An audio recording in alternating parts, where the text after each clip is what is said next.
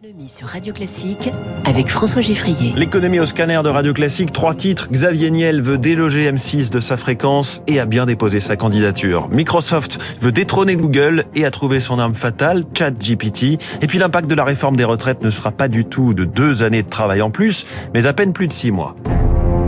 Radio Classique. Xavier Niel passera-t-il de trublion des télécoms à trublion des télés? Le fondateur de Free est déjà présent dans la presse écrite avec Le Monde ou Nice Matin et dans la production audiovisuelle avec Media One, qui est notamment derrière les émissions C'est à vous et la série 10%.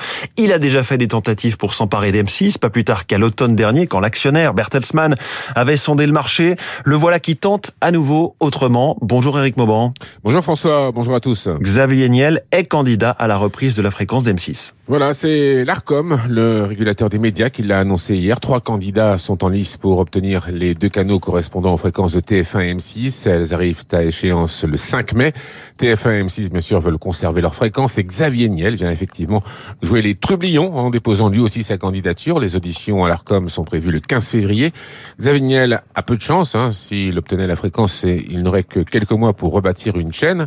L'homme d'affaires veut surtout occuper le terrain, manifester son intérêt afin d'augmenter ses chances d'obtenir à l'avenir une fréquence. D'autres renouvellements mmh. sont prévus en 2025. Et cette irruption du fondateur de Free dans un processus d'habitude un peu ronronnant, Eric cela oblige M6 à se montrer mieux disant. Et quoi de mieux pour séduire l'ARCOM que de montrer toute l'importance que TF1 et M6 accordent à la création d'œuvres patrimoniales comme les fictions ou les documentaires?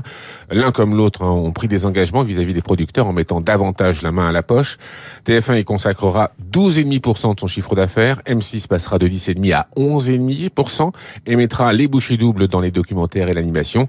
Vous l'avez dit François, Xavier Niel a déjà tenté par deux fois d'acquérir M6. En vain, ses représentants avaient proposé de renforcer la fiction inédite, de rechercher un peu moins la rentabilité maximale et d'investir dans la création des intentions de nature à plaire à l'ARCOM et à inciter bien sûr M6 à montrer ses bonnes intentions. Éric Mauban en direct pour Radio Classique. La tech a-t-il le tour de licencier? C'est la question que peuvent légitimement se poser les salariés des grands noms de la technologie américaine après les annonces de plans d'économie chez Google, 12 000 postes chez Facebook, 11 000 chez Microsoft, 10 000. Si on ajoute les plus petits, on dépasse les 214 000 suppressions d'emplois en quelques mois dans le secteur, mais il y a un mystère que la rédaction de Radio Classique a voulu comprendre. Pourquoi la France semble épargnée par ces annonces censées toucher tous les pays? Comment Amazon, par exemple, peut licencier 18 000 salariés, mais pas un seul dans notre pays? Eric Kioch a enquêté. Pendant la pandémie, les géants américains du numérique ont recruté à tour de bras, mais pas en France. Principale raison, une législation française qui rend les licenciements compliqués, longs et coûteux, avance l'avocat Bernard Lamont. Il faut euh, mettre en place une procédure, passer par des consultations auprès des institutions du personnel. Ça protège contre les mouvements euh, brutaux. Au-delà du droit du travail, le secteur des hautes technologies manque également de bras en France. 15 000 postes sont par exemple à pourvoir dans la cybersécurité, ce qui force à réfléchir à deux fois avant de se séparé d'un collaborateur. Dans le domaine de la tech, on est au-delà du plein emploi. Si on se prive de 100 développeurs, on ne les retrouvera pas facilement et ce sera coûteux. Dans un contexte d'inflation mondiale, la France a su contenir la flambée, éviter la fameuse boucle prix-salaire, de quoi rendre le travailleur français plus intéressant aux yeux des entreprises, explique Jacques-Aurélien Marciro, spécialiste nouvelles technologies chez Edmond de Rothschild. L'inflation salariale, notamment dans la Silicon Valley, a été tellement galopante qu'aujourd'hui, avoir ces équipes en France, c'est extrêmement intéressant en termes de coûts. Pour autant, la French Tech n'est pas totalement épargnée par la crise actuelle. Back Market, spécialiste tricolore des appareils reconditionnés, a annoncé se séparer de 96 collaborateurs, dont 63 en France. Eric Kioch, la tech, on y reste avec ses projets pour l'avenir. Microsoft, je vous le disais juste avant le journal de 6h30, s'intéresse de plus en plus à OpenAI. C'est le créateur du logiciel ChatGPT, cette intelligence artificielle qui répond de manière spectaculaire à toutes questions dans toutes les langues et qui peut vous rédiger une poésie comme du code informatique Microsoft va investir plusieurs milliards de dollars supplémentaires et c'est potentiellement le match des moteurs de recherche qui va s'en trouver chamboulé après 25 ans d'archi-domination de Google. L'analyse de Stéphane Toulieu, le président d'Atimis Gestion. Ce qui est sûr, c'est que chez Google, il est annoncé qu'il y avait une réponse qui était en train d'être préparée face à ce deal-là. Donc ça veut dire que Google tremble face à cette opération-là. Après, souvenez-vous, hein, quand on a, dans à la fin des années 90, quand Internet est apparu, il y avait une multiplicité de systèmes de recherche. Bing en faisait partie d'ailleurs. Et finalement, bah, on s'est tous concentrés sur le plus efficace. Donc si euh, les fonctionnalités nous séduisent, on saura, comme nos enfants ont su passer de euh, Facebook à Instagram, puis aujourd'hui à TikTok, bien on saura passer euh, assez rapidement d'un système de recherche vers un autre. Euh, Microsoft qui a gagné 1% en bourse hier dans un contexte favorable. Le Nasdaq a gagné 2%, le Dow Jones 0,76, le CAC 40 1,5% à 7032 points. L'euro continue de monter à 1,0880 soutenu par les propos répétés hier de la présidente de la Banque Centrale Européenne Christine Lagarde sur ses ambitions de nouvelles hausses de taux. À Tokyo, le Nikkei est en ce moment en hausse d'1,57%. Le pétrole, le baril de Brent est à 88 dollars. À noter que le prix des carburants en France grimpe encore un peu, plus 3 centimes le litre de diesel en une semaine, ce qui amène à une moyenne d'un euro 91, plus 4 centimes pour le samplon 95 E10, qui arrive à 1,87 le litre, selon les chiffres euh, du ministère de la Transition énergétique. Un contexte général d'inflation qui a poussé comme jamais les Français sur le livret A et le livret de développement durable et solidaire. Selon la Caisse des dépôts qui a publié les chiffres de collecte 2022, les encours ont progressé l'an dernier de 40 milliards d'euros. Analyse de Charlotte Tamer, directrice conseil chez Yomoni on a des placements financiers plutôt de moyen et de long terme qui vont afficher des performances négatives. À côté de ça, on a une inflation galopante qui ne cesse euh, d'augmenter. Et donc, en fait, le livret A, lui, il va afficher deux choses. Une performance positive à l'instant T, et puis ils ont une liquidité immédiate. C'est-à-dire à un moment donné où le coût de la vie augmente, un peu sur différents aspects, que ce soit l'alimentaire, que ce soit les loisirs, etc. On a parfois besoin de puiser dans cette épargne à tout moment, de manière instantanée, pour venir, en fait, euh, finaliser ces fins de mois. Là aussi, le contexte d'inflation est clé, surtout dans le secteur symbole de la consommation, la grande distribution. Thierry Cotillard va faire aujourd'hui même son retour à la tête des mousquetaires, les magasins intermarchés qu'il avait dirigés de 2015 à 2020. David Pruvot de Team 2 Consulting fait le point sur les défis qui l'attendent.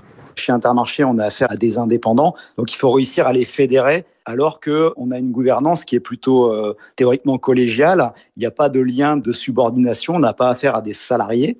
Le deuxième point, c'était plutôt de reparler de commerce pour justement euh, regagner des parts de marché là où Intermarché a un petit peu reculé euh, bah, face à, à, Leclerc qui continue d'avancer, euh, face à Lidl qui gagne également des parts de marché.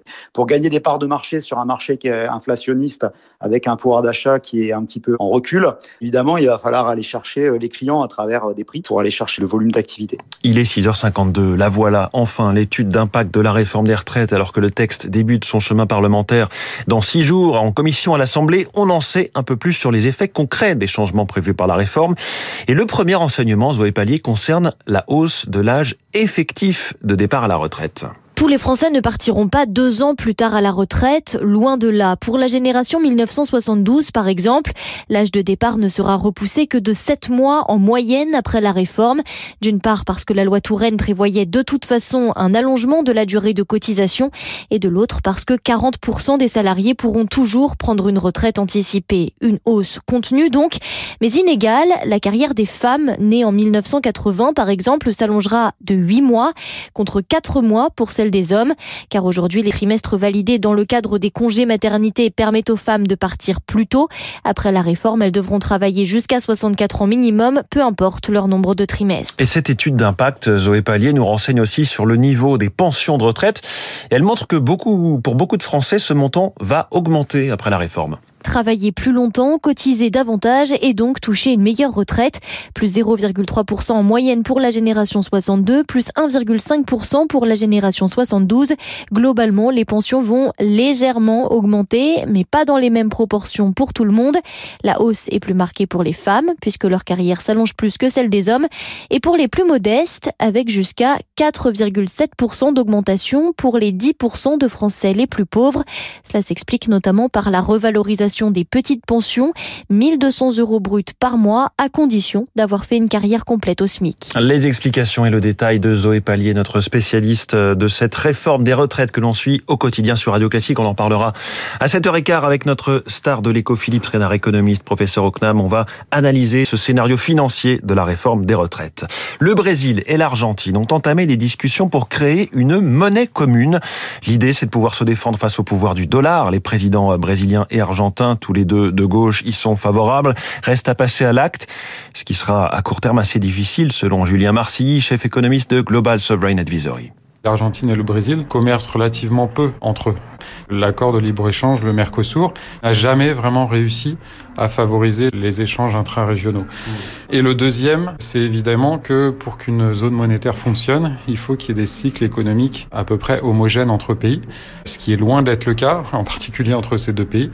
prenons juste un exemple concret. Euh, l'inflation en Argentine, c'est autour de 95% ce qui est colossal, ce qui voudrait dire que ce serait très difficile qu'il y ait une politique monétaire commune entre ces pays-là. Et puis un mot du marché automobile avec le constructeur euh, américain Ford qui va supprimer 3200 postes en Allemagne selon le syndicat IG Metall. Et ce alors que la une des échos ce matin est consacrée à l'automobile, la percée chinoise. La Chine exporte désormais plus de voitures que l'Allemagne et devrait dépasser le Japon à court terme. Voilà, il y a de grandes bascules en cours dans ce secteur aussi.